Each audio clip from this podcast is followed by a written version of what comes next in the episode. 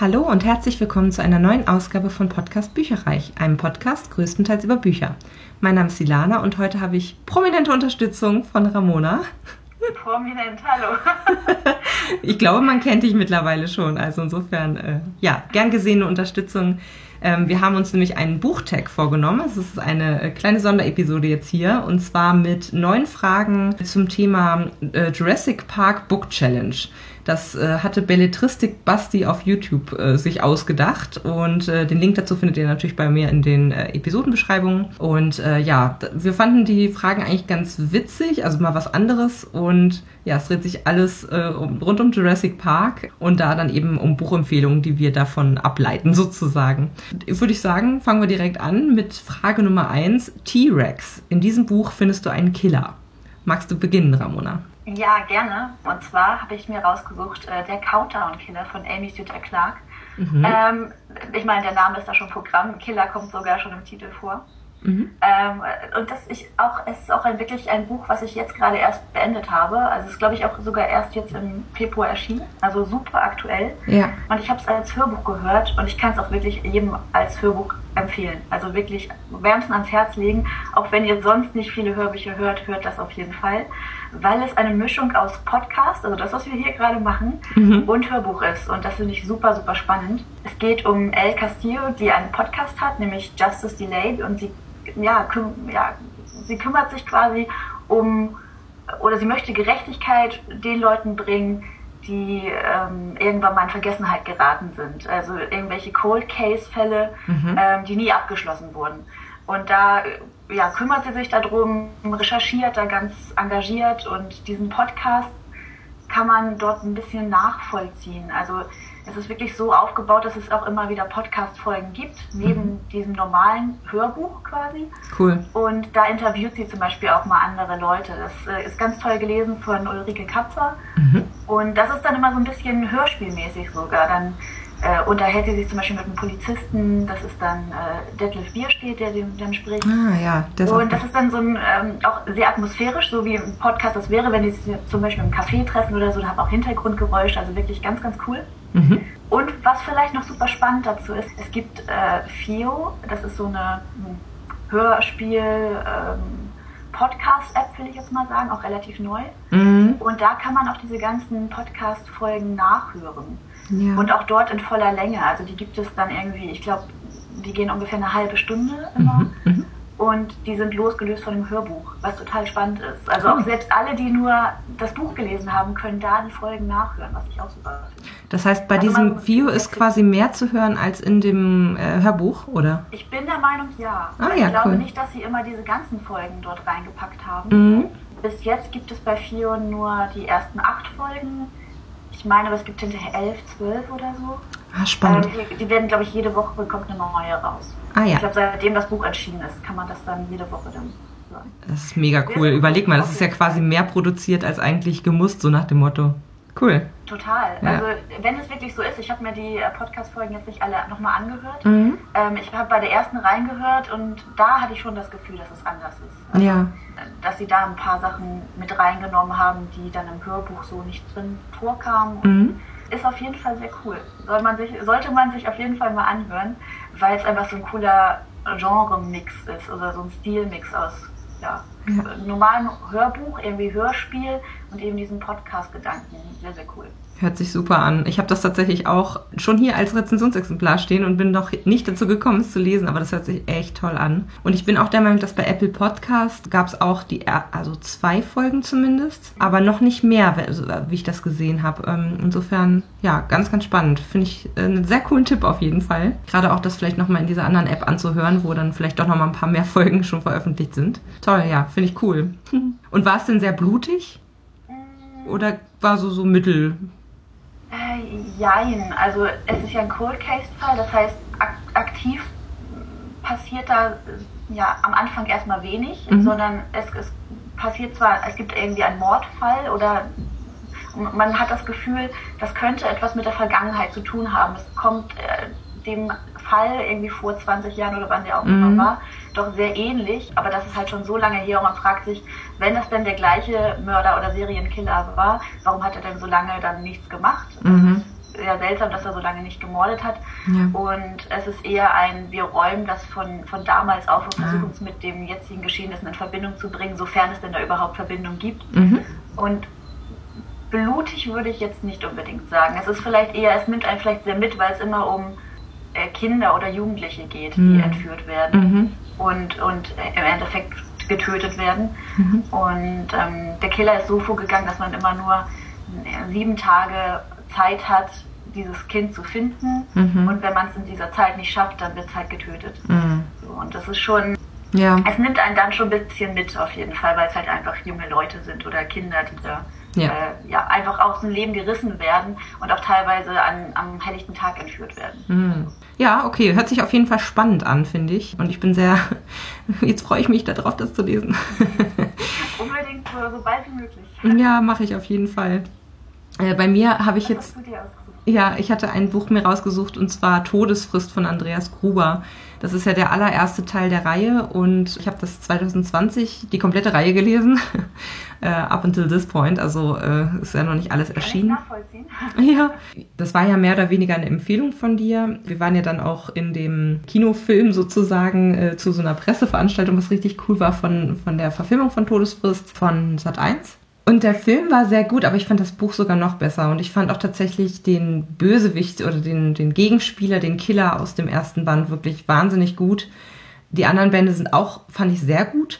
Mit so ein bisschen Abstufung natürlich. Der eine hat einem mal besser gefallen, der andere mal schlechter oder so. Aber durchweg finde ich die Ermittler richtig toll und auch die, die Antagonisten, also die ganzen Killer, die da auftauchen sozusagen, finde ich auch immer ziemlich cool gemacht. Und gerade der erste, den, den, das fand ich richtig intensiv und schon auch ein bisschen äh, blutrünstig, schräg, schräg bedrückend, weil auch da kriegt man relativ viel äh, mit von den Opfern, bevor sie sterben. Und auch da ist es so ein, so ein Ding von Countdown im Sinne von, äh, die Ermittler müssen versuchen, sie zu finden, sonst sterben sie halt. Also äh, das sind eher so ja, Situationen, in die die gebracht werden, wo sie dann äh, nach ein paar Tagen von alleine irgendwie sterben. Ja, aber allgemein, also ich fand die äh, Reihe sehr, sehr empfehlenswert und die Ermittler total witzig und also, also mal was Besonderes, sage ich jetzt mal. Ne? Also da gibt's dann einmal den niederländischen Mastermind irgendwie, also der ist ja äh, weiß und kennt sich komplett äh, gut aus, äh, ist aber hat so Clusterkopfschmerzen und zieht sich immer Marihuana rein, ist auch total zynisch und irgendwie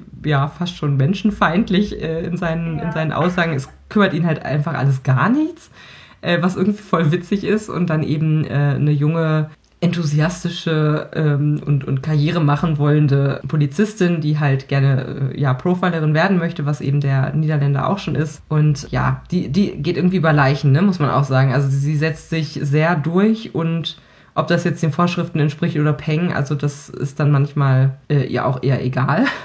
Aber beide super spannend und witzig und irgendwie zum Identifizieren bzw. zum Schmunzeln. Und das habe ich dafür ausgewählt. Frage Nummer zwei, Vulkanausbruch. Bei diesem Buch hatte ich einen Gefühlsausbruch. Jetzt bin ich sehr, sehr gespannt bei dir.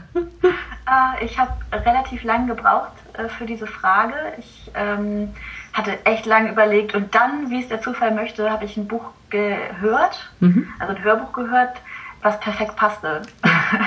und das just in dem Moment, was, womit ich gar nicht gerechnet hatte, weil es ist äh, Chaos Walking von Patrick Ness. Mhm.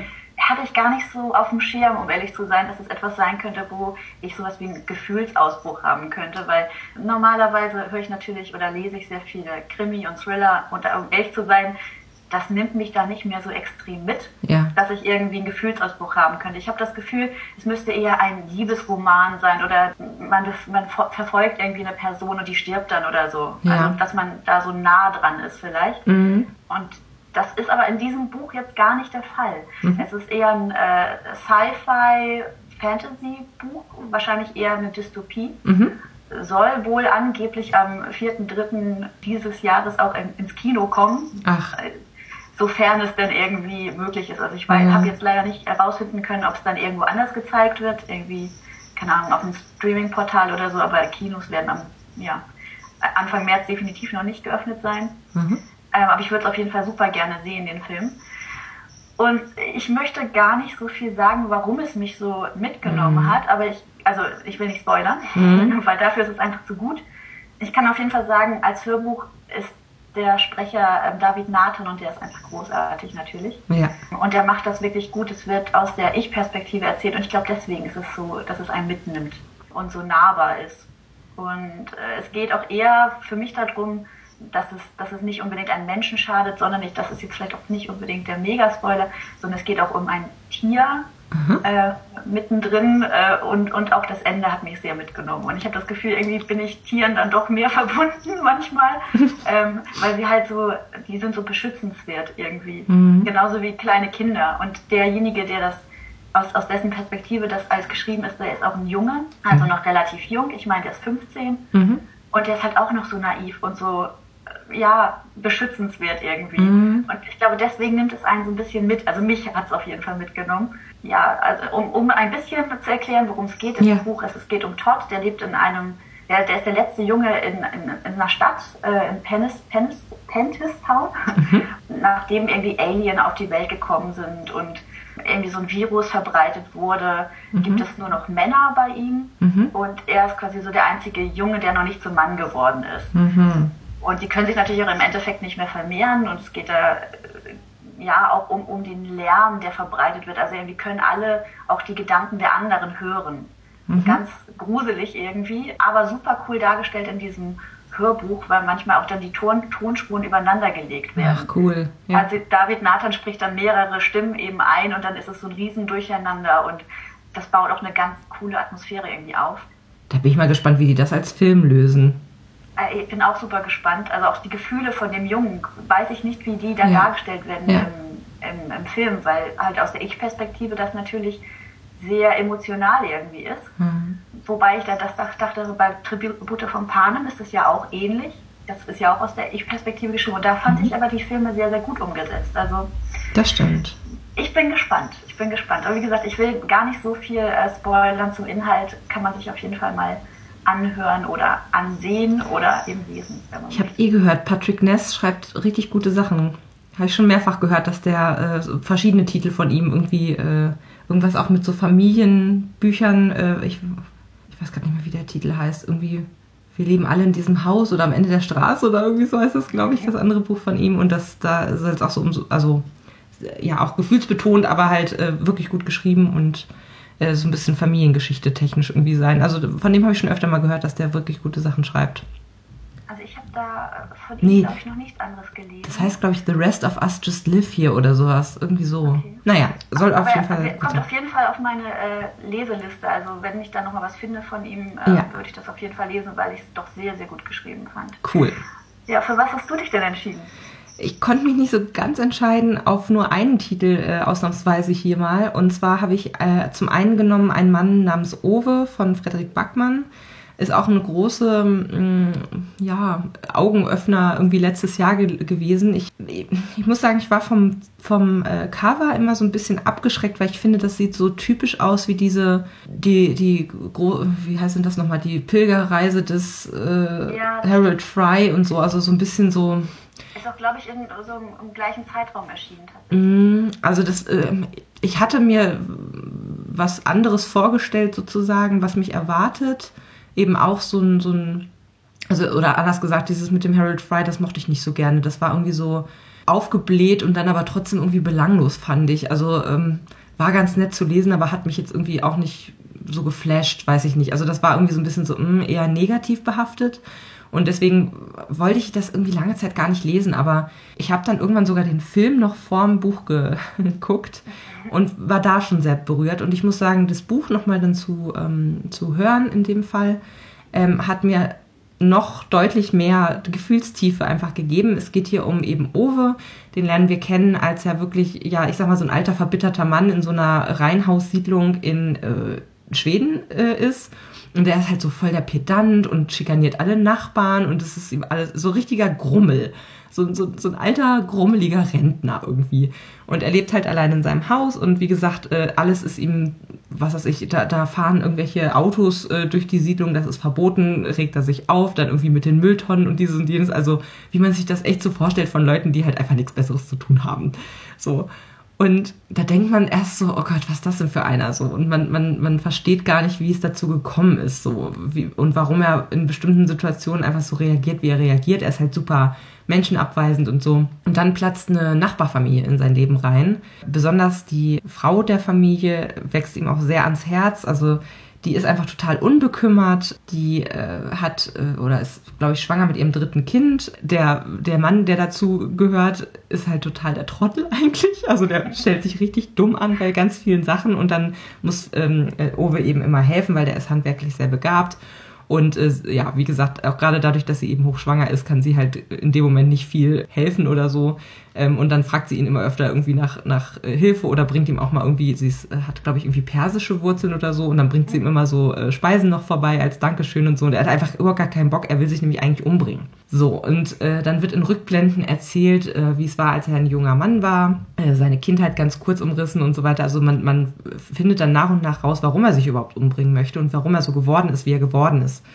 Und das ist einfach, das zeigt ein so krass krasses, äh, gefühlvolles Bild von einem Menschen und was einem auch für Scheiß irgendwie im Leben passieren kann und wie man damit trotzdem vielleicht klarkommt. Und also das Ende hat mich wahnsinnig berührt und ich äh, habe ja. die ein oder andere Träne verdrückt. Also ganz, ganz tolles Buch und hat von mir fünf Sterne, bin ich der Meinung, letztes Jahr bekommen und hat dafür gesorgt, dass ich definitiv mehr von Frederik Backmann lesen möchte. Ja, kann ich nachvollziehen. Ich habe es auch gelesen. Ja. Und mir ging es ähnlich, obwohl es ja gar nicht eigentlich in meinem Beuteschema ist, also gar mhm. nicht in den Genres sich befindet, wo ich normalerweise aktiv lese. Ja. Ich kann auch ehrlich gesagt gar nicht mehr sagen, warum ich dann dazu gegriffen habe. Ja. Und vor allem, wie ich dazu gekommen bin. Ja. Also ist das auch doch schon ein bisschen her. Also als es halt erschienen ist, habe ich es auch direkt mhm. äh, gelesen. Und äh, den Film habe ich zum Beispiel gar nicht geguckt wenn der gut ist, äh, gucke ich den gerne nochmal. Also, ja, also ich finde, wie gesagt, natürlich ist das Buch tiefer, ne, mhm. ne, weil man noch mehr in die Gedanken- und Gefühlswelt eintauchen kann, aber das ist super umgesetzt, finde ich. Und nee, das hat mir sehr gut gefallen, muss ich sagen. Und ja, vielleicht auch nochmal, um das aufzufrischen sozusagen, weißt du? Auf jeden Fall. Also mich hat das Buch auch damals sehr mitgenommen, was heißt mitgenommen, aber man kann sich dann auf jeden Fall sehr in ihn hineinversetzen. Und mhm. es ist sehr realitätsnah dadurch. Total. Und äh, ja, hat mir sehr gut gefallen. Das zweite Buch, was ich mir hier rausgepickt habe, habe ich auch erst letztes Jahr gelesen. Irgendwie die meisten Sachen äh, sind noch recht frisch irgendwie von letztem Jahr und das war ja ein wirklich ja, umfangreiches Jahr auch für mich. Ähm, und zwar Verity von Colleen Hoover. Das Buch haben wir zusammen gekauft, Ramona, bei äh. Thalia. Oh, ich würde so gerne mal wieder zu Thalia und einfach äh, genau wie letztes Mal hinterher einen schönen Cocktail trinken und irgendwie, äh, ja, ach, das war schön. Ja, das war super. Erinnere ich mich sehr gern dran zurück. Auf jeden Fall haben wir das da mitgenommen und ähm, ich hatte schon viel Gutes darüber gehört, dass es auch irgendwie, äh, ja, verstörend auch so ein bisschen ist und äh, wirklich spannend. Und das kann ich so absolut unterzeichnen. Also, da geht es um eine junge Autorin, die relativ erfolglos ist und äh, die aber zufällig ähm, eine sehr intensive erste Begegnung mit dem äh, Mann einer anderen Schriftstellerin hat, ähm, weil nämlich auf dem Weg äh, zum Verlagshaus jemand überfahren wird vor beider Augen sozusagen das setzt schon direkt den Ton für das ganze Buch. Also es ist wirklich, das spielt nachher überhaupt gar keine Rolle mehr, dass da jetzt äh, jemand irgendwie auf der Straße Matsch gefahren wurde, aber damit steigt es ein und dann du bist direkt von Seite 1 eigentlich so, pff, was ist da gerade passiert? Äh, total irre. Also sie, sie lernen sich in dieser Ausnahmesituation quasi kennen und dann ähm, möchte er gerne, dass ähm, sie für seine dazu nicht mehr in der Lage seiende Ehefrau quasi deren Erfolgsromane weiterschreibt. Und sie hat ein bisschen Geldprobleme, deswegen äh, willigt sie ein und äh, kommt dann auch für ein paar Tage zur Recherche quasi in deren Haus. Und es ist tatsächlich so, dass sie, ähm, Verity heißt eben die Frau, ähm, und die ist ähm, ja quasi, wie nennt man das, nicht, nicht Wachkoma-Patient. Also ich glaube, sie kann sich, kann sie sich bewegen. Ich bin mir gerade gar nicht mehr sicher, ehrlich gesagt. Also sie kann auf jeden Fall, ähm, sie ist da, sie ist wach, aber sie ist nicht ansprechbar oder ähnliches. Und es ist sowieso relativ gruselig in diesem Haus irgendwie mit, mit eben der, der Mutter, die dann, die dann äh, da rumliegt, sag ich jetzt mal. Dann gibt es noch einen Sohn und dann eben den ähm, Vater. Und sie vergräbt sich quasi, also sie, sie, will so reinkommen in den Schreibstil, in das Gedankenbild und so und äh, liest sich halt alle möglichen, nicht nur die Romane durch, sondern auch guckt sich so in den Aufzeichnungen von der um quasi während sie das tut, findet sie das Tagebuch von der Verity. Und zwar wirklich so gut versteckt, dass ja, ihr Mann das eigentlich nicht gesehen und gelesen haben kann. Äh, und da stehen ziemlich verstörende Dinge drin. Also da ähm, steht unter anderem eben, ne, wie die sich kennengelernt haben äh, und dann aber auch die große Tragödie, die eben äh, die Zwillingstöchter des Paares ähm, befallen haben. Und das wird alles so nach und nach äh, auf zwei Zeitschienen sozusagen enthüllt und man fliegt durch die Seiten, weil man sofort wissen will, was diese Frau alles irgendwie geschrieben hat und, und was da noch irgendwie rauskommt und ans Licht kommt. Das ist wirklich total verstörend. Und dann kriegst du nochmal so einen Twist und dann bist du völlig durch. Also das ist wirklich, ich war, also das war jetzt eher nicht, nicht Gefühlsausbruch im Sinne von, oh, es ist so traurig oder so, sondern einfach nur so total geschockt und wow, äh, krass. Äh, also man ist einfach äh, in dem Moment erstmal Weltbild zerstört irgendwie. Also es hatte auch Schwächen. Ich glaube, ich habe dem vier Sterne oder so gegeben, weil es so sehr sexuell war und sehr viele. Okay. Ich sag mal auch so ein bisschen übertriebene Szenen. Irgendwie beißt sie dann in das Kopfteil äh, von, von, von, also, ja, weiß ich nicht, also so nach dem Motto, beide ähm, beißen beim Sex irgendwie ins Kopfteil von diesem scheiß Bett, das fand ich irgendwie total komisch. das hat für mich irgendwie auch nicht so richtig reingehört, aber wie gesagt, es wechselt sich halt auch mit so ein paar, ähm, ja, sehr expliziten äh, Sexszenen eben ab aus dem Tagebuch beispielsweise. Und äh, das ist einfach, äh, ja. Aber es ist wirklich sehr, sehr schnell zu lesen, super, weil es einfach so super spannend ist. Man will sofort wissen, was weiter passiert. Und zum Schluss äh, gibt es auch, glaube ich, viel Stoff zum Nachdenken und zum Diskutieren, ähm, wie man selber gehandelt hätte in der Situation. Und auch, ja, mehr sage ich jetzt dazu nicht, sonst würde es spoilern. Also es ist äh, echt, echt krass gewesen, fand ich. Ah, steht auf jeden Fall auf meiner Bookbeat-Hörliste. Ja. Ähm, und auch relativ weit oben. Das heißt, wenn ich damit durch bin, können wir gerne darüber diskutieren. Sehr gerne, ja. Okay, super. Sag Bescheid. so, Frage Nummer drei. Parksouvenir. Das habe ich aus dem Urlaub mitgebracht. Was war das denn bei dir? Ich musste erstmal lange überlegen, weil ich das letzte Mal im Urlaub war. Dank Corona ist das letztes Jahr ja komplett ausgefallen. Und ähm, da musste ich wirklich überlegen. Mhm. Ähm, und dachte, ja, vor allem ist es auch oft so, wenn ich in, in den Urlaub fahre, dass ich mir dann vorher ein Buch kaufe oder eins von zu Hause mitnehme, was ich dann dort lese.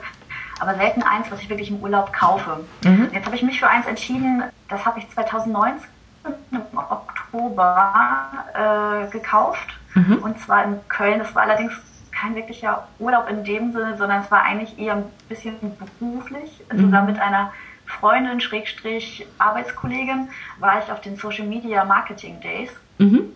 Und äh, ich bin mit ihr zusammen hingefahren, aber alleine zurück. Mhm. Und da ich auf dem Hinweg kein Buch brauchte, weil ich ja mich mit ihr unterhalten konnte, hatte ich keins dabei und dachte, auf dem Rückweg wäre jetzt ein Buch ganz cool. und habe entsprechend dann mir ein Buch gekauft. Also es war nicht wirklich im Urlaub, sondern eher auf der Rückreise. Aber ja. ich finde, das zählt trotzdem. Ja, finde ich auch. Und ich wollte auch keins haben, was jetzt so ewig in der Vergangenheit äh, lag. So das, das, mhm. der Kauf. Deswegen dachte ich, okay, äh, Oktober 2019 ist okay. Und deswegen habe ich mich für äh, Kassadim 1 jenseits der Goldenen Brücke von Julia Dippel entschieden.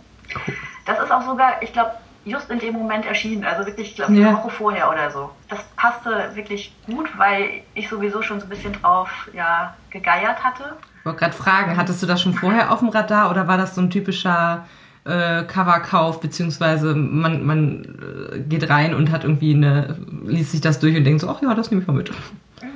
Beides. Also ich hatte schon auf dem Schirm, dass es rausgekommen ist. Mhm. Und dass die ersten Rezensionen, die da irgendwie eine Woche vorher erschienen sind, ich glaube, ich denke mal durch Rezensionsexemplare oder so, alle mhm. durch die Bank weg positiv waren. Mhm.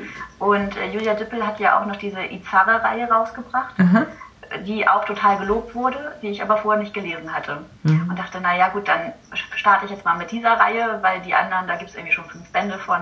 Greife ich mal dazu, wenn das so gelobt wird, kann es ja jetzt nicht schlecht sein. Mhm. Und ich habe dann gleich natürlich dann im Zug angefangen zu lesen und ich muss wirklich sagen, es war ein Page-Turner. Mhm. Also dafür, dass mich in letzter Zeit eigentlich nicht so viele ähm, Fantasy-Bücher gecatcht haben, war das doch mal wieder eine Ausnahme, muss ich ehrlich sagen. Also es geht um Amaya, das, sie ist gerade 16 geworden zum achten Mal. Das heißt, mhm. ihre Familie oder ja, ihre Geschwister und sie altern relativ langsam. Mhm. Und sie müssen halt, wie, so Vampire quasi, immer wieder neue Identitäten schaffen mhm. und das so ein bisschen vertuschen, dass sie halt zwar so jung aussieht, aber eigentlich gar nicht so jung ist. Okay. Und alle ihre Geschwister, ich glaube, sie hat fünf, äh, sehen ihr überhaupt nicht ähnlich und irgendwie ist diese Familienkonstellation auch ein bisschen komisch und sie ahnen auch irgendwie schon, dass ihre Eltern auch nicht wirklich ihre Eltern sind, mhm. weil die auch eigentlich gar nicht, also wie gesagt, die, keiner ähnelt dem anderen. Mhm. Und im Endeffekt passiert es dann, dass sie von, ja, von fremden Leuten plötzlich entführt werden. Ihre Eltern werden getötet. Also ich kann das jetzt auf jeden Fall relativ früh sagen, weil das eigentlich so am Anfang des Buches eigentlich schon passiert. Mhm. Und dann wird da total reingeworfen ja. und sie werden in eine andere Welt entführt. Mhm. Und zwar nämlich nach Kassadim. Mhm. Und äh, ja, da, da startet dann die Geschichte eigentlich wirklich. Nämlich es wird aufgearbeitet, wer sie denn jetzt eigentlich ist, warum und wie sie denn in die Menschenwelt gekommen ist und was Kassadim eigentlich ist. Mhm. Und es ist wirklich ziemlich spannend, muss ich sagen. Der Schreibstil ist super und auch die ganze Welt ist wirklich toll und ich kann es empfehlen auf jeden Fall. Und ich lese gerade den zweiten Band der ist nämlich äh, auch relativ frisch erschienen, nämlich Ende Dezember war das. Jetzt cool. 2020. Ja, da warte ich noch ab, bis alle drei Bände da sind und dann lese ich sie auch sehr gerne, weil das äh, hört sich super spannend an. Und ich finde, es hört sich auch ganz, ein ganz kleines bisschen ähm, an wie ein Buchzwilling zu ähm, Das unsichtbare Leben der Eddie LaRue. Ich weiß nicht, ob du das auch, ich glaube, das hatte ich dir schon mal erzählt, dass ich das als Rezensionsexemplar angefragt hatte. Ja. Und ich bin auch der Meinung, das ist aber auch dieses Jahr, kommt das nur in einer ähm, Taschenbuch- oder broschierten Form oder sowas raus. Das ist also schon, äh, das existiert schon, sagen wir es mal so. Ich glaube, das äh, ist jetzt nur äh, nicht der allgemeine Lounge sozusagen oder Veröffentlichung, sondern halt nur von einem anderen Format. Und zwar geht das da um eine junge Frau, die einen Pakt mit dem Teufel schließt und dann ewig leben, lebt und auch, ich glaube, das Alter nicht verändert, dafür aber von niemandem wahrgenommen wird. Also sie, sie lebt ewig, aber sie macht keinen, hinterlässt keinen Eindruck in der Welt sozusagen. Ähm, und das geht ein paar Jahrhunderte ganz gut und dann kriegt sie irgendwie voll den Rappel, weil auf Dauer ist es halt auch scheiße, wenn du halt mit niemandem sprichst oder äh, es erinnert sich keiner mehr an dich hinterher so. Äh, egal was du tust. Und dann gibt es aber einen Mann, der das dann trotzdem irgendwie kann oder sowas. Und das ist, soll auch super, super gut sein. Also ähm, ich sag mal, von, von so zwei, drei Aspekten hört sich das jetzt äh, recht ähnlich an. bin gespannt, wenn du als Rezensionsexemplar hast und es lesen solltest. Äh, freue ich mich sehr auf deine Meinung dazu. Ja, sehr gerne. Ja, bei mir ist es ähm, Honigtod von Hanni Münzer. Äh, das ist ein, also ich weiß gar nicht genau, worum es geht, weil ich es halt noch nicht gelesen habe tatsächlich. Äh, also ich kann gleich mal den Klappentext irgendwie vorlesen. Das ist eine Empfehlung gewesen von einer YouTuberin, der ich momentan sehr gerne folge. Und die hat das wirklich ganz, ganz hoch gelobt. Das soll super äh, gut sein und soll so ein bisschen auch, also es ist eher äh, mit einem historischen Touch. Ähm, es geht nämlich um äh, Menschen im Zweiten Weltkrieg. Ähm, ich lese mal gerade vor. Als sich die junge Felicity auf die Suche nach ihrer Mutter macht, stößt sie dabei auf ein quälendes Geheimnis ihrer Familiengeschichte. Ihre Nachforschungen führen sie zurück in das dunkelste Kapitel unserer Vergangenheit und zum dramatischen Schicksal ihrer Urgroßmutter Elisabeth und deren Tochter Deborah. Ein Netz aus Liebe, Schuld und Sühne umfing beide Frauen und warf über Generationen einen Schatten auf Felicitys eigenes Leben. Das ist auch irgendwie ein Auftakt von einer Reihe. Keine Ahnung, wie viele Bände das da geben soll. Aber ja, hat äh, sehr gute Bewertungen eigentlich durchweg überall und lese ich ja auch manchmal ganz gerne. So ein bisschen Zweiter Weltkrieg-Geschichten äh, finde ich auch immer ganz spannend eigentlich. Und das habe ich in äh, Waren an der Müritz gekauft. Da waren wir nämlich 2020 im Urlaub und haben dort in wirklich einer ganz kleinen äh, Ferienwohnung, die privat vermittelt äh, war, quasi gewohnt und Ach, das war total kurios irgendwie. Wir sind halt durch Corona auch, mussten wir relativ spontan entscheiden. Wir wollten gerne an die Mecklenburger Seenplatte ähm, und sind dann quasi, wie gesagt, dort gelandet. Das war super günstig, auch sehr, sehr, schön, muss man auch sagen. Und die Frau hatte auch, also irgendwie gefühlt in diesem winzigen Dorf, wo wir da waren, hatte jeder irgendwie Hühner und dann konnte man dort irgendwie jeden Morgen Hühner, äh, Eier frisch kaufen. Ähm, also das war wirklich ganz, ganz charmant und ja, wir haben das ganz viel genutzt, um irgendwie zu wandern und so und äh, uns die Seenplatte anzugucken und dann waren wir einen Tag eben an, in Waren an der Müritz, das war so auch das nächstgelegene größere Städtchen und da standen wir gerade im Grunde an zum, zum Fischbrötchen kaufen, die dort auch sehr, sehr lecker sind. Ähm, und dann sehe ich so im, so einen Hinterhof und da war irgendwie so ein Schild, ja, großer gro Flohmarkt, privater Flohmarkt oder sowas. Ich sag, boah, da möchte ich auch mal hingucken gehen. Und was war? Es waren eigentlich größtenteils, oder Bücherflohmarkt oder so stand da, glaube ich, sogar. Es waren wirklich auch, äh, ja, eigentlich nur Bücher. Und dort habe ich das gefunden für drei Euro. Da habe ich gedacht, Mensch, da muss ich zuschlagen. Ja, und habe das dann einfach mal spontan mitgebracht, obwohl der Sub ja eigentlich abgebaut werden soll. Aber ich habe mir gedacht, ein Buch können wir uns hier mal gönnen. Gerade wo das irgendwie so hochgelobt war und äh, recht günstig zu kriegen war. Und seitdem steht es hier. ich muss sagen, Honigtod steht auch auf meiner To-Read-Liste, lustigerweise, obwohl cool. es gar nicht mein Genre ist. Ja. Ähm, was daran liegt, dass es das als äh, Audible Originals als Hörspiel gibt. Ah. Und äh, ich bin ja so ein Hörspiel-Fan und höre da eigentlich alles durch die Bank weg, egal was es ist. Ja. würde ich fast sagen. Und das hat einfach auch wirklich sehr gute Bewertung. Und ich glaube, als normales Buch würde ich es nicht lesen, weil es nicht mein Genre ist, aber als Hörspiel klingt es halt wieder spannend. Und hm. deswegen, ja, könnte es sein, dass ich das dieses Jahr doch hören werde. Na, dann werde ich auf jeden Fall, danke für den Tipp. Ich glaube, ähm, dann würde ich das vielleicht noch nachträglich oder so nochmal äh, dazu ja. hören. Finde ich immer ganz cool. Ja. Cool. Frage Nummer vier. Fütterung. Zeige ein Buch mit einem besonders leckeren Inhalt. Was hast du da ausgewählt? Ja, ganz klassisch ein Kochbuch, weil mir einfach kein anderes Buch eingefallen ist. Ja. Und zwar habe ich äh, mich für Asien vegetarisch von Mera Soda entschieden. Mhm. Das ist ein Weihnachtsgeschenk gewesen, jetzt 2020, vom Onkel meines Mannes. Mhm. Der hatte irgendwie auf dem Schirm, dass ich äh, seit einem Jahr vegetarisch lebe mhm. und äh, dachte sich, er ja, macht uns eine kleine Freude und hat uns das per Post tatsächlich geschickt. Cool. Und es ist wirklich richtig, richtig gut. Also kann ich nur empfehlen. Mhm. Äh, wir haben da schon so viele tolle Gerichte draus gekocht mit Soba-Nudeln, also wirklich coolen, coolen Gerichten. Udon-Nudeln zum Beispiel auch, mit denen wir vorher noch nicht so gekocht haben. Klar, so Glasnudeln und so klassisches kocht man doch schon öfter mal. Mhm. Ähm, aber so, dass man wirklich auch im Asiamarkt einkaufen gehen muss eigentlich, weil mhm viele Sachen bekommt man sonst einfach auch gar nicht. Ja. Ähm, hab da auch tolle, tolle Gemüsesorten, jetzt wie zum Beispiel Topinambur, erkannt für mich, dass mhm. das etwas ist, was man auf jeden Fall auch als Fleischersatz nutzen kann. Mhm. Sehr viel natürlich auch mit Tofu, auch mit Seitan.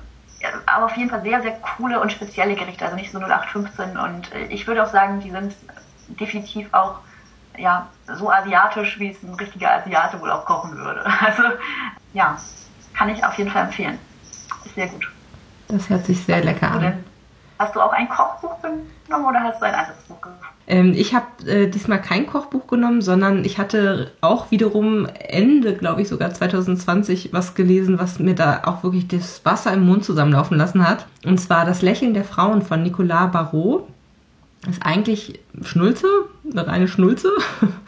aber da geht es irgendwie um, um eine Restaurantbesitzerin und die kocht eben auch zwischendurch öfter mal und man äh, geht so richtig auf in so einer typisch französischen äh, Küche, was äh, irgendwie mit viel Wein und ewig geschmort und oh, hört sich alles super, super lecker an und tatsächlich gab es sogar hinten drin noch irgendwie das Lammgericht, was sie zubereitet als Rezept. Ähm, und auch, glaube ich, ähm, so Crêpe Suzette oder so hatte sie, glaube ich, dann als Nachtisch gemacht, also mit so einer Orangenlikör-Geschichte, die man irgendwie noch anzündet und weiß der Kuckuck was. Und diese, also es waren irgendwie drei, drei Rezepte, irgendwie drei, vier Rezepte hinten drin noch äh, und auch einen sehr leckeren äh, Feldsalat-Vorspeise, irgendwie meine ich mich auch zu erinnern. Ja, wie gesagt, das kam so am Rande im Buch vor und dann so die letzten drei Seiten habe ich mich echt, äh, also war ich total überrascht, standen dann die Rezepte da noch davon. Das fand ich irgendwie ganz nett gemacht. Ja, so ein nettes Add-on irgendwie, ne? Also richtig cool. Ja, das fand ich echt gut. Frage Nummer 5. Dschungel. Zeige ein Buch, in dem Bäume eine Rolle spielen. Das sind so total die random Fragen teilweise. Was ist dir dabei eingefallen? Oh, das war auch super, super schwer. Ähm, ich glaube, ich hatte so ein paar Bücher im Hinterkopf, wo irgendwie ein Baum vielleicht eine Rolle spielt, aber die sind auch schon keine Ahnung, ewig äh, auf meiner Leseliste gewesen und, und nicht mehr so richtig aktuell. Und dann habe ich gedacht, okay, dann nehme ich lieber eins, was gerade irgendwie erschienen ist und mhm. halbwegs aktuell ist. Und zwar ähm, im Dezember 2020 ist Der Mädchenwald von Sam Lloyd erschienen. Mhm. Und das Buch habe ich jetzt auch gerade erst vor kurzem beendet. Naja, also im Titel wird schon von ja. Wald geredet. Im Grunde ähm, geht es, ja, der, der Wald spielt schon so eine, irgendwo schon eine Rolle, aber jetzt nicht so, dass man sagen kann, dieser Baum ist jetzt super wichtig. Mhm. Also es gibt Bäume, die haben für den Jungen, um den es hier geht in dem äh, Buch, schon eine, eine große Bedeutung, mhm. aber ich glaube, die kennt sonst keiner wirklich. Also für ihn sind das so Erinnerungen auch teilweise an, an bestimmte Personen. Okay. Ohne zu viel zu, zu spoilern. Mhm. Auf jeden Fall, es geht um Elijah und der ähm, ja, lebt irgendwie abgeschieden mit seiner Familie in, in so einem Waldstück und auch in so einem total runtergekommenen Bruchbude mhm. äh, mit, mit, seinen Eltern und mit seinem Bruder zusammen. Und äh, da gibt es noch so eine, so eine weitere Hütte, wo immer mal wieder wohl Mädchen gefangen gehalten werden, sage ich jetzt mal. Mhm. Ähm, das ist alles so ein bisschen äh, dubios und auch ein bisschen äh, komisch, weil man es auch so teilweise aus seiner Perspektive sieht und er ja auch sehr kindlich irgendwo ist. Er ist mhm. halt ein Junge. Mhm. Kann man erstmal jedenfalls davon ausgehen, dass ähm, er das alles ein bisschen naiv schildert. Mhm. So. Mhm.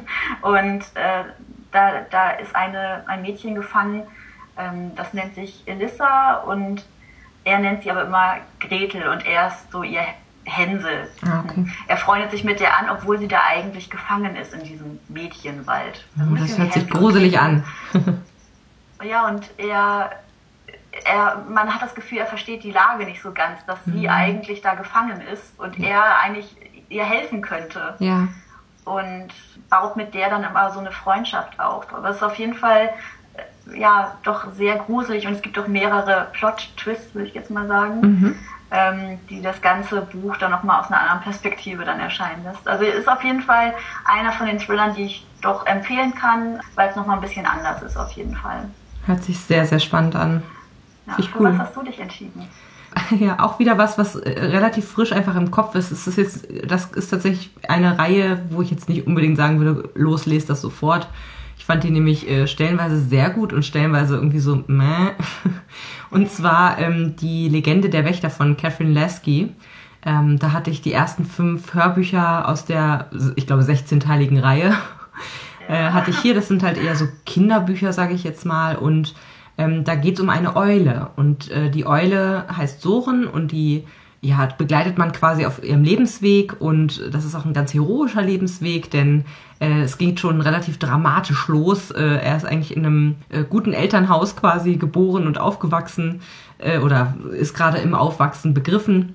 Wirklich auch liebevolle Eltern und so weiter. Und dann wird er halt eines Tages aus dem Nest gestoßen oder fällt aus dem Nest und das ist oftmals für äh, Eulenbabys quasi der Todesstoß, weil eben Räuber auf der Erde sind. Also es hat immer so ein bisschen, es hat diesen fantastischen Anteil, dass die eben äh, miteinander reden und dass äh, da Gefühle sind und etc. pp. Und, und, und äh, dass da fast schon wie so Eulengesellschaften existieren. Gleichzeitig hat es aber sehr, ich sag mal, wissenschaftlich fundierte äh, Sachen auch mit dabei. Also da wird dann irgendwie erzählt, dass die, dass Eulen äh, einen anderen Magen haben als beispielsweise Möwen und dass sie deswegen eben dieses Gewölle hervorwürgen und so weiter und so fort. Also so, so äh, verschiedene Sachen, die einem auch wirklich erklärt werden. Also was halt für Kinder eigentlich ganz cool ist, weil sie da was mit lernen können.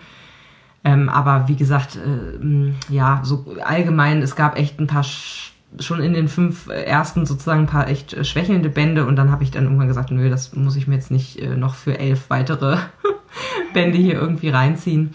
Aber da spielt eben ein ganz bestimmter Baum eine große Rolle und zwar ist das der große Gahulbaum und der, also die Gahuls oder der Orden des, der Gahuls sind quasi wie so, wie so, wie so Tempelritter oder also wie, wie so, wie so, wie so ein Ritterorden der Eulen sozusagen und äh, die beschützen die Wehrlosen und kämpfen für die gute Sache sozusagen. Und da ihm gleich zu Anfang seines Lebens relativ viel Mist passiert, ist eigentlich sein großes Ziel, zu diesem Gahulbaum zu kommen und eben sich den äh, Wächtern äh, anzuschließen äh, vom Gahulbaum.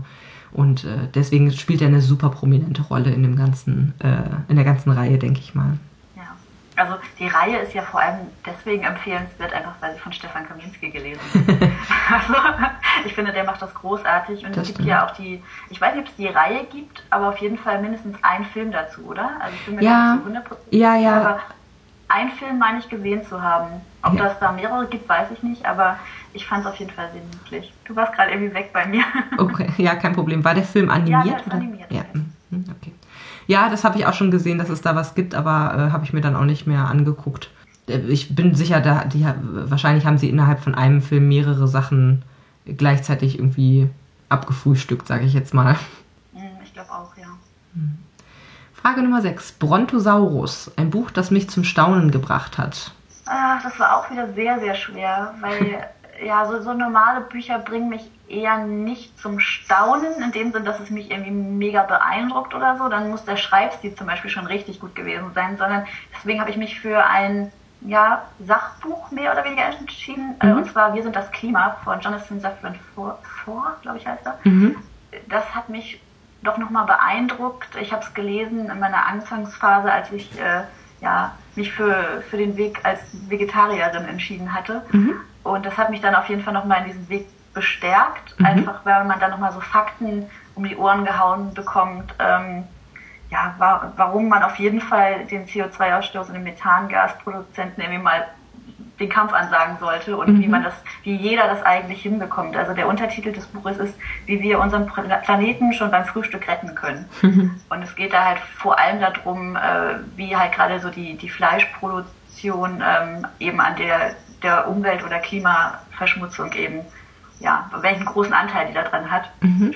Und dass man einfach auf tierische Produkte nicht unbedingt in dem Sinne, dass da jetzt alle verzichten sollten, mhm. aber dass man es einfach reduziert und bewusster einfach ist, auch bewusster mit seinen Lebensmitteln umgeht und doch einfach nochmal ein bisschen ein vor Augen geführt, wie, wie krass diese großen Tierfarmen, also vor allem in den USA, davon redet er halt vor allem, mhm. äh, sind und das war schon die, krass, diese Dimension einfach nochmal mhm. zu, zu äh, ja, vor Augen geführt zu bekommen. Mhm. Und das hat mich dann schon ziemlich beeindruckt auf jeden Fall. Also ich glaube, halt in den USA ist es nochmal einfach ein Stück noch, noch krasser als mhm. in Deutschland. Mhm. Ähm, und das ist für uns dann doch nicht ganz so greifbar manchmal, äh, mhm. wie, wie krass da einfach diese Tierfarmen sind. Ja das hat mich dann doch nochmal zum, zum Staunen gebracht und ist es, glaube ich, auch für jeden, der sich ein bisschen mit Klima, mit der Klimathematik befasst und vielleicht auch mit bewusster Ernährung oder so, definitiv ein Buch, was man sich in der Phase, wenn man sich da ein bisschen umorientieren möchte, auch auf jeden Fall mal anhören oder lesen sollte. Mhm. Ja, hört sich interessant was, an. Was hat dich denn so zum Staunen gebracht? Da habe ich wirklich eine ganz olle Kamelle ausgegraben und zwar Die Vermessung der Welt von Daniel Kehlmann. Das habe ich vor ah, etlichen ja. Jahren mal gelesen und fand das wahnsinnig faszinierend. Er verwebt da ja irgendwie die Geschichte von äh, Alexander von Humboldt mit, oh Gott, jetzt weiß ich gerade den zweiten gar, gar nicht mehr. Der war, glaube ich, irgendwie dieser Forscher, der wirklich rausgegangen ist, die Welt vermessen hat, wie der Titel schon sagt, also ähm, äh, sich da Krankheiten irgendwie in Südamerika geholt hat und weiß der Kuckuck was, also der war sein ganzes Leben nur auf Achse äh, und dann glaube ich Gauss, ne? Ich, also ja, zweiten Wissenschaftler auch aus ähm, Deutschland quasi auch mit äh, untersucht oder mitgeschildert. Ich bin der Meinung, es war Gauss und der ist ja Mathematiker gewesen und der ist halt aus seinem, aus seinem Städtchen quasi gar nicht erst rausgekommen. Also krasser Gegenentwurf sozusagen zweier Leben, äh, beide für die Wissenschaft gelebt, der eine sehr theoretisch, der andere super praktisch. Ähm, und es war einfach sehr gut geschrieben. Es war ja so ein bisschen augenöffnend irgendwie. Also man, man hat nochmal irgendwie was gelernt quasi. Und das hat mich auch ja zum Staunen gebracht, einfach wie, wie unterschiedlich Wissenschaftler vorgegangen sind zu ihrer Zeit und dass trotzdem so, so weltverändernde und nachhaltig wirkende Sachen irgendwie dabei rausgekommen sind. Das fand ich sehr, sehr ja, imposant. Ja, ich habe, glaube ich, den, den Film das heißt vor kurzem, aber mhm. jetzt ist es jetzt nicht allzu lange hier mal wieder gesehen mhm. äh, oder reingesetzt. Ich weiß nicht, ob es irgendwie im, Fil äh, im Fernsehen lief. Wie gesagt, das ist auch schon wieder ein bisschen länger her, mhm. aber ähm, nicht so lange wie, wie das Buch her ist in meinem Kopf. Also ich weiß, dass ich es auf jeden Fall auch gelesen habe, aber es ist halt auch echt schon ewig hier. ja, äh, kann ich, kann ich nachvollziehen. Also das ist schon sehr, sehr beeindruckend auf jeden Fall. Ja. Frage Nummer 7, Jagdtrophäe. Das ist mein schönstes oder besonderstes Buch. Da haben wir das gleiche, ne? Mhm. Ja, nämlich Illumine von Jay Christoph und Annie Kaufmann. So ein schönes Buch. Das ist wirklich wunderschön. Also ich, äh, ohne, ohne irgendwie über den Inhalt großartig zu reden, ist es halt einfach so faszinierend toll, einfach da durchzublättern. Ja. Einfach diese unterschiedlichen Stilmixe, also einmal aus Protokollen, irgendwelche Chatverläufe, dann irgendwelche Zeichnungen, die da noch mit drin sind, äh, Illustrationen. Also es ist wirklich ganz toller Mix und super illustriert. Wunderschönes Buch, auf jeden Fall. Ja. Finde ich auch. Also gerade, äh, was, wo ich mich noch dran erinnern kann, also es ist, es ist ein Sci-Fi-Roman, der äh, im Jugendbuchbereich, glaube ich, angesiedelt ist, wo es eben mhm. äh, darum geht, dass ein Planet überfallen wird und die Jugendlichen, die sich eben noch in der Schule befunden haben, auf einmal auf, also nicht nur die Jugendlichen, auch die Erwachsenen, fliehen auf drei verschiedenen Schiffen und werden aber verfolgt von den Angreifern, die eben diese, diese, das war so ein ich glaube, das war so eine Art Minenplanet, ne, wo die irgendwie so einen Rohstoff gewonnen haben, der total wertvoll und wichtig irgendwie ist. Mhm. Ähm, und dann werden, also es soll keine Überlebenden geben und dann entspinnt ein wahnsinnig äh, spannender Wettkampf oder Wettlauf mit diesen äh, Verfolgern, der auch nochmal viele Leben kostet. Und es gibt unter anderem dann äh, äh, ein Scharmützel im All, sag ich jetzt mal. Und dann sind da wirklich, also die Gedanken der, der Soldaten, ähm, kann mich noch daran erinnern, dass es die gesamte Seite ist schwarz und dann sind diese Gedanken kreuz und quer, so wie die, wie die ähm, äh, Fighter fliegen, sozusagen sind denn die Gedanken von den Piloten äh, als weiße Schrift quasi dann auf diesem Hintergrund. Also solche Spielereien einfach, die sind wahnsinnig schön. Und ich weiß noch, ich habe das meiner Schwester ausgeliehen und sie hat es im Sommerurlaub äh, aus Versehen, sie oder ihr Freund, ich weiß gar nicht genau, im Pool versenkt. Und dann war es echt so, möchtest du das nochmal neu haben? Ja. weil das so voller, voller Wasserflecken dann auf einmal war und ich war so, ja bitte, ich möchte mein Buch zurück. Ja, also das ist wirklich ein ganz, ganz tolles Buch und auch super spannend. Ich muss sagen, den zweiten Band fand ich äh, von den Personen irgendwie rückwirkend betrachtend noch cooler, noch besser. Ja, ja. Ähm, auch, und leider den dritten habe ich immer noch nicht gelesen, weil er halt leider nicht mehr, so wie ich das verstanden habe, auf Deutsch übersetzt wird. Ähm, der war erst angekündigt, aber ich glaube, die haben sich ja, nicht so gut verkauft, wie es, wie es sein sollte wahrscheinlich. Ähm, was super schade ja, ist. Mal, dass der doch super, dass es auch super aufwendig ist, das zu übersetzen. Also ja. ähm, weil es einfach auch Zeichnungen sind, wo dann was reingeschrieben werden muss oder es muss dann halt äh, wegretuschiert werden, da ja. dann auf Deutsch übersetzt werden. Ich glaube, das ist ein super mega Aufwand. Das glaube ähm, ich auch, ja. Und vielleicht hat sich das deswegen nicht gelohnt, aber ich habe das englische Original vom dritten Band hier bei mir im Regal stehen. Oh, schön. Und eigentlich wollte ich es schon letztes Jahr, Ende letzten Jahres irgendwann lesen. Ich habe gesagt, naja, ich kann es ja in den Weihnachtsferien irgendwie lesen. Mhm. Aber das hat mich dann total zerschlagen, weil wie meine, meine Weihnachtsferien so voll irgendwie mit, mit Terminen waren und die so schnell rumgegangen sind, wie es halt immer so ist, dass mhm. ich dann gesagt habe, nee, okay, dann äh, spare ich mir das nochmal für den nächsten Urlaub auf, weil ich glaube, da muss ich mir einfach ein bisschen mehr Zeit nehmen, einfach um das zu genießen, um diese tollen Illustrationen wirken zu lassen und das möchte ich nicht einfach mal so nebenbei lesen. Deswegen ja. Ich glaube, ich würde auch tatsächlich, bevor ich das noch, bevor ich Band 3 lese, würde ich wahrscheinlich Band 1 und 2 nochmal zumindest quer lesen, ob komplett, aber es geht auch ja. eigentlich relativ schnell, dadurch, dass das so locker gesetzt ist und immer wieder diese mm, unterschiedlichen Aufmachungsarten äh, hat, geht das auch richtig schnell. Obwohl die relativ dick sind, fliegt man da recht gut durch, finde ich. Total. Also das ist ein Page-Turner ohne Ende, mhm. auf jeden Fall. Frage Nummer 8. Dino-Skelett. Zeige ein Buch mit einer Geschichte aus vergangenen Zeiten. Was hast du dort gewählt? Ach, das war auch nicht so leicht. ähm, was daran liegt, dass ich nicht so viele historische Romane lese, mhm. aber dafür ein paar historische Krimis. Mhm. Und da habe ich mich jetzt für 1793 von Niklas Nattotag äh, entschieden. Mhm. Das ist ein schwedischer Krimi und es geht um zwei besondere Ermittler, will ich jetzt mal sagen. Und mhm. zwar einmal um einen Juristen, der sich um, ja, der sich irgendwie da so reinhängt in seine Fälle, mhm. der aber eigentlich kein Kriminologe ist. Ja. Und dann einen ja, bisschen bärbeißigen Kriegsveteran, der auch schon, ja, der, der im, Krieg sein, seine eine Hand verloren hat und jetzt nur so eine ja, Holzhand hat. Mhm. Und die haben sich irgendwie zusammengetan. Passen überhaupt nicht zusammen, die beiden. aber irgendwie klappt es total gut. Mhm. Und äh, die müssen dann halt sehr Mystery oder auch blutrünstige Morde aufklären. Ähm, und das ist halt nun alles um 1793 in Schweden und es ist irgendwie eine ganz coole Atmosphäre. Ich musste bei den einen ähm, an diesen bärbeißigen, äh, ja, ich nenne ihn jetzt mal Detektiv, mhm. äh, irgendwie ein bisschen an ähm, Cameron Strike denken, mhm. weil der ja auch ein, ein, Bein in dem Sinne dann verloren hat und der andere eben einen Arm, aber irgendwie sind sie vom Charakter ein bisschen ähnlich. Ja. Also auch so ein bisschen rauer, ein bisschen, naja, ich, ich irgendwie musste ich immer an ihn denken auf mhm. jeden Fall und ähm, der andere ist halt eher so das Gegenteil, so sehr, sehr clean, so ein bisschen Sherlock Holmes mäßig. Mhm. Die passen aber ganz großartig zusammen und es gibt auch noch einen Folgeband, den ich auch schon gelesen habe. Ähm, kann ich auf jeden Fall empfehlen, wer eher so auf äh, ja, historische Krimis steht.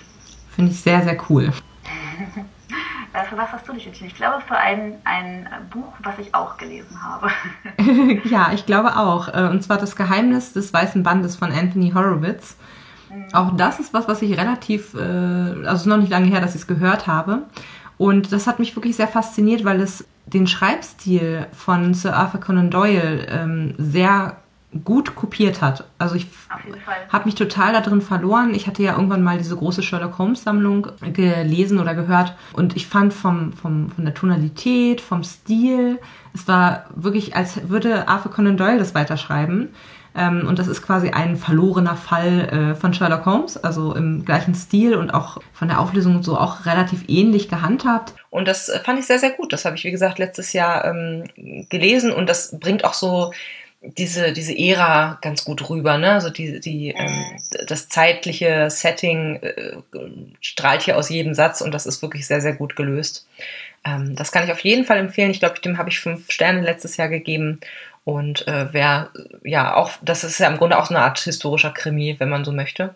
Ja. Ähm, ja, wer da drauf steht, der sollte das auf jeden Fall mal äh, anlesen. Und auch die Original Sherlock Holmes, die sind wirklich großartig. Ja, ich, ich habe das Buch auch ge gehört mhm. damals. Es ist halt auch schon ein bisschen länger her bei mir und ich bin auch der Meinung, äh, ich habe dir das Buch dann empfohlen. Ja, ja. Mhm. Ähm, und äh, ich weiß auf jeden Fall, dass es mir sehr gut gefallen hat. Es ist halt jetzt schon ein bisschen länger her, aber ähm, ich fand auch den Schreibstil sehr, sehr gut. Also es war wirklich, wirklich sehr Sherlock Holmes mäßig und mhm. äh, konnte man auch, äh, es war relativ kurz, man konnte es ziemlich gut weghören. Es war stimmt. sehr spannend. Mhm, das stimmt. So, die letzte Frage. Velociraptor, zeige ein Buch, in dem gejagt wird. Bei dir ist es sogar schon im Titel drin, oder? Ja, äh, und zwar die letzte Jagd von Jean-Christophe Grangier. Ah, ja. mhm. ähm, Jean-Christophe Grangier, den kennt man ähm, zum Beispiel von den purpurnen Flüssen. Mhm. Habe ich letztes äh, Jahr erst gelesen, witzig. Sehr cooler Zufall. Ja, aber ich glaube, das ist so eins der bekanntesten von ihm, mhm. denke ich mal. Ich mag es eigentlich ganz gerne ab und zu mal so einen französischen Krimi zu mhm. lesen. Ja habe auch relativ viele schon von ihm gelesen, in, interessanterweise. Mhm. Äh, dieses Mal war es alle, allerdings ein Hörbuch. Das ist jetzt 2020 auch erschienen. Ich glaube sogar Ende des Jahres. Mhm. Mm, also es ist auch schon gar nicht so lange hier. Mhm. Ich habe echt ganz schön viele aktuelle gerade auf der Liste. Mhm. Und es passte eigentlich perfekt. Also weil da wirklich, es geht auch wirklich um, um eine Jagd. Es geht um eine Familie, die sehr jagdbesessen ist. Mhm. Und ähm, es passiert dort ein, wahrscheinlich ein Mord Fall. Zuerst wird es so ein bisschen als ja, Jagdunfall deklariert, mhm. weil irgendwie so in der, in, ich meine in der Vornacht vor so einem Jagdevent, so ein Familienjagdevent, äh, wird der eine Bruder ähm, ja tot im Wald gefunden. Mhm. Man, man weiß zuerst, glaube ich, nicht, ob er sich jetzt selber umgebracht hat, ob er umgebracht wurde oder ob es, wie gesagt, ein Jagdunfall war. Das heißt, mhm. er vielleicht von Tier gehalten wurde im Wald. Mhm. Aber wer soll da irgendwie nachts irgendwie im Wald jemanden erschießen? Also es war schon so ein bisschen ein bisschen komisch auf jeden mhm. Fall. Mhm. Es ist aber eine sehr spannende Geschichte gewesen. Ich würde jetzt nicht sagen, das ist jetzt so der aller, allerbeste Krimi oder Thriller, ähm, aber ich mochte diese Verbindung aus französischer Krimi und deutscher Krimi, weil die es teilweise auch in Süddeutschland spielt, weil diese Familie eigentlich aus Deutschland kommt, mhm. aber irgendwie so einen französischen, so, so Ländereien hat in Frankreich. Mhm. Und ähm, das dann so eine, ja, so eine kleine Kombination aus deutsch-französischem Touch irgendwie hatte. Mhm. Das war ganz cool und ich habe es als Hörbuch halt gehört und äh, da, dadurch wird es vielleicht auch wieder ein bisschen besser, weil es äh, von Martin Kessler gelesen wird, der echt unglaublich gut ist. Ich finde ihn wirklich super. Immer wieder, wenn, er, wenn ich irgendwie ein Hörbuch finde, wo er der Sprecher ist, ähm, muss ich es eigentlich hören. Weil der hat auch die ganzen ähm, Bücher eingelesen von Paul Cleave. Ähm, ja. Ich meine, da hättest du auch mehrere oder auf jeden Fall mindestens ein Buch auch schon mal ein, gelesen. Aber als Buch, ja. Aber Martin Kessler ja. sagt mir trotzdem was. Den hatte ich, glaube ich, auch irgendwann letztes Jahr vor der Flinte und kannte den vorher gar nicht und fand den auch, glaube ich, ziemlich gut. Der hat eine ziemlich tiefe, ähm, bisschen knarzige Stimme, würde ich jetzt mal sagen. Mhm. Man, man kennt ihn eher, würde ich sagen, als Synchronsprecher, so für, ich, ich kann aber jetzt gerade aus dem Stegreif nicht sagen, wen er, äh, für wen er der Synchronsprecher ist. Auf jeden Fall sehr viele bekanntere Leute, auf jeden Fall. Und äh, man hört ihn, wie gesagt, öfter eher im Fernsehen. Mhm. Ähm, aber ich finde den einfach sehr, sehr cool, weil auch gerade die Bücher eben von Paul Cleave, also für alle, die die Bücher nicht kennen, die sind oft sehr sagen, mit so einem gewissen Witz, aber so einem makaberen Witz manchmal geschrieben. Okay. Ähm, und äh, auch oft aus der Perspektive eher des Killers oder des äh, Täters. Mhm. Und, ähm, und, und ich finde, dafür passt er dann immer so perfekt, weil er das dann immer so ein bisschen als, ja, teilweise äh, das, was derjenige macht, äh, ähm, so, so einen ironischen Unterton bekommt das Ganze dann. Mhm. Weil der Killer ja eigentlich dann immer schon weiß, ja, eigentlich ist das nicht gut, was ich hier gerade mache, aber er rechtfertigt das dann halt immer so für sich. Okay. Und ich finde, äh, da haben sie die perfekte Stimme dann auf jeden Fall für ausgesucht, weil er das so mit diesem selbstironischen Unterton echt immer ganz cool hinkriegt. Und ich finde auch das Hörbuch jetzt Die letzte Jagd von Jean-Christophe Granger, da, da lebt das dann auch total von dem Sprecher. Ich weiß deswegen nicht, ob ich es gelesen hätte, aber ähm, man kann es sich auf jeden Fall sehr, sehr gut anhören. Mhm. Ich habe gerade mal parallel bei Audible geguckt. Er ist auf jeden Fall, äh, ne, wie du schon gesagt hast, Stammsprecher für Paul Cleave. Auch einige Sachen von Granger hat er gelesen von Don Winslow, aber auch äh, von Bernard Hennen, also so ein bisschen Fantasy-mäßig macht er auch wohl manchmal. Ähm, und ich habe ihn, glaube ich, aber das waren sehr, sehr viele Sprecher, die da mit bei waren, äh, in dem Hörspiel von Helios 4 2265 auch ähm, mitgehört, von Andreas Suchanek. Das ist ja so, ein, ähm, so eine Reihe quasi. Ja, das sind so die ersten Sachen, die hier ins Auge springen, sage ich jetzt mal. Ja, also er ähm, ist ja auch nicht nur Synchronsprecher, ich meine, er ist auch Schauspieler. Mhm. Ja, das und ich habe häufig, ne? ich, ich habe das nochmal nachgeguckt, weil ich einfach nicht mehr genau wusste, für wen er jetzt die, die, der Stammsprecher soll, zum Beispiel von Nicolas Cage und Vin Diesel. Also ah. äh, kann man sich ungefähr vorstellen, dann, äh, ja. was das für eine Stimme ist. Ah ja, das ist ja, sehr, sehr cool. Cool, hört sich gut an. Super Tipp. Ja, für was hast du dich entschieden? Ja, bei mir, äh, ich bin bei Ursula Poznanski gelandet. Also nicht im klassischen Sinne wird dort gejagt, sondern oftmals eine Person gejagt. Ja, okay, das zählt ähm, ja wahrscheinlich auch. Ich würde sagen, es zählt, hoffe ich. Ähm, ja. Also wo wirklich jemand gejagt wird, ist in Vanitas. Ähm, da geht's ja um eine Ex, ich, Bundesagentin, glaube ich, die undercover in einem, in einem, oh Gott, serbischen oder so, äh, Clan sich da undercover eingeschlichen hatte und jetzt offiziell tot ist und äh, äh, um ihr Leben trotzdem fürchten muss, weil sie eben immer noch denkt, dass eben dieser, dieser Clan-Chef irgendwie Lunte gerochen hat und hinter ihr her ist und äh, mehr und mehr bestätigt sich das auch und die ist so dermaßen paranoid, das ist schon echt, äh, also fast schon witzig zu Beginn. ähm, aber tatsächlich, also den, den ersten Teil, den fand ich noch so ein bisschen schwierig, weil sie eben sehr sehr ängstlich war und eigentlich von der Panik so ein bisschen gelähmt war. In Band 2 äh, ist sie dann so ein bisschen aufgetaut und hat halt äh, nicht nur sich versteckt, sondern sich auch verteidigt und ist, hat so ein bisschen mehr Selbstsicherheit wieder zurückgewonnen. Das fand ich ganz gut. Und äh, Band 3 kommt dieses Jahr raus. Also das wäre jetzt Vanitas von Ursula Poznanski, ähm, was sich aber auch, wo auch jemand quasi durch die Cyberwelten gejagt wurde, war Kryptos, was ich Ende 2020 gelesen habe, auch von Ursula Poznanski. Mm, und das fand ich schon so ein bisschen äh, ähnlich wie bei Erebos, was man sicherlich auch von der Autorin kennt, dass man hier halt sozusagen mm, virtuelle Welten hat. Das sind jetzt nicht unbedingt immer Spielwelten, aber halt so die, die Menschen, also auch eine Dystopie und die Menschheit lebt quasi nur noch virtuell und versuchen so wenig wie möglich ihre, ihre virtuellen Welten zu verlassen, um sich eben um das Nötigste ihrer Körper zu kümmern. Aber es äh, ist halt trotzdem auch eine Art Klimaroman, weil es eben auch darum geht, dass eigentlich die Welt komplett überbevölkert ist und ähm, ja, dann sterben auch auf einmal Leute in der virtuellen Welt, die eigentlich gar nicht sterben dürften. Und das ist alles so ein bisschen, mh, wie kommt das denn? Und ja, also, äh, und die, die äh, Protagonistin ist Programmiererin für, eine, ähm, für ein Unternehmen, was eben diese Welten herstellt. Da gibt es auch sicherlich mehrere. Und äh, ja, sie geht dem Ganzen dann auf den Grund und das wird dann brandgefährlich für sie, äh, weil sie dann da doch einigen äh, Machenschaften und Geheimnissen äh, von ziemlich großen Playern irgendwie auf die Spur kommt. Und sie muss dann wirklich äh, ja, sich von Welt zu Welt schlängeln und hat auf einmal nicht mehr die Gewissheit, dass wenn sie im Spiel oder im virtuellen stirbt, dass sie dann eben nicht äh, ja auch im wirklichen Leben quasi äh, stirbt. Und das macht das Ganze natürlich deutlich bedrohlicher. Und das, das war wirklich sehr, sehr gut. Also das kann ich sehr empfehlen ein Buch, in dem Menschen zumindest gejagt werden. Ja, ich, ich habe beides gelesen und finde auch beide Bücher total gut. Äh, Kryptos auch gerade, ich glaube sogar Ende letzten Jahres ja, äh, ja. beendet. Und ähm, war wirklich cool. Also die Welt, die sie da erschaffen hat, war echt spannend. Ja. Und auch die Geschichte, ähm, man, man sprang so zwischen den Welten irgendwie hin und her und das war irgendwie sehr cool, weil es da ja einmal eine Welt gab, wo die eher so historisch angehaucht war, irgendwie ja. London, äh, irgendwie 1900 irgendwas und ja. äh, und dann plötzlich irgendwie in, in, einer anderen Welt war, wo, wo es irgendwie um Detektivspiele geht, also irgendwie äh, ganz verrückt, wo ja jeder halt irgendwie sein Hobby dann ausleben könnte. Ja, total. Und eigentlich fand ich das mega, mega spannend, die Idee.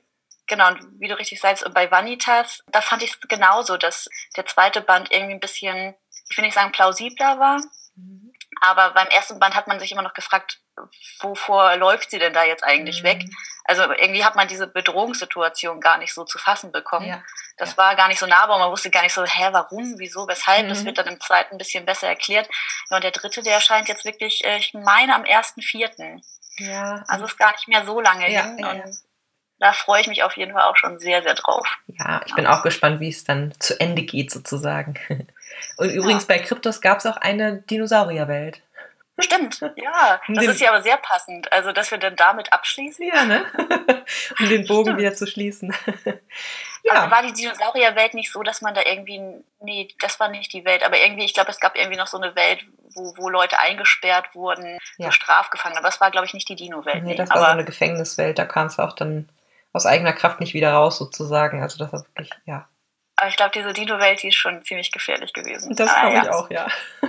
Sehr cool. Oh ja, ganz lieben Dank für deine Antworten. Ich, also da sind jetzt noch mal ein paar Sachen echt auch auf die Wunschliste oder äh, noch schneller Lesenliste gewandert. Richtig, richtig cool. Vielen, vielen Dank.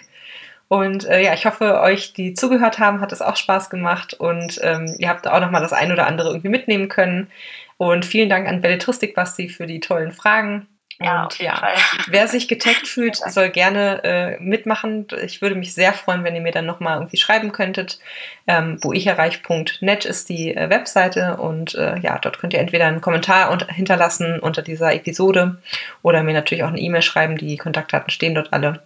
Und ähm, ja, würde ich mich sehr, sehr freuen und würde es dann auch sehr gerne verlinken etc. Insofern, ja, viel Spaß mit dem eigenen Beantworten, falls ihr das macht. Und ansonsten, äh, ja, hoffe ich, dass das einige sehr interessante Buchtipps gewesen sind für euch und sage bis zum nächsten Mal. Tschüss. Ciao. Informationen zu allen Büchern, über die ich heute gesprochen habe, findet ihr auf meiner Website www.bücherreich.net mit UE. Ihr könnt dort oder auf Facebook unter www.facebook.de slash podcastbuicherreich in einem Wort durch mit mir in Kontakt treten. Meine E-Mail-Adresse lautet buicherreich@gmail.com. Wenn ihr diesen Podcast über iTunes abonniert habt, würde ich mich riesig freuen, wenn ihr mir eine 5-Sterne-Bewertung hinterlasst.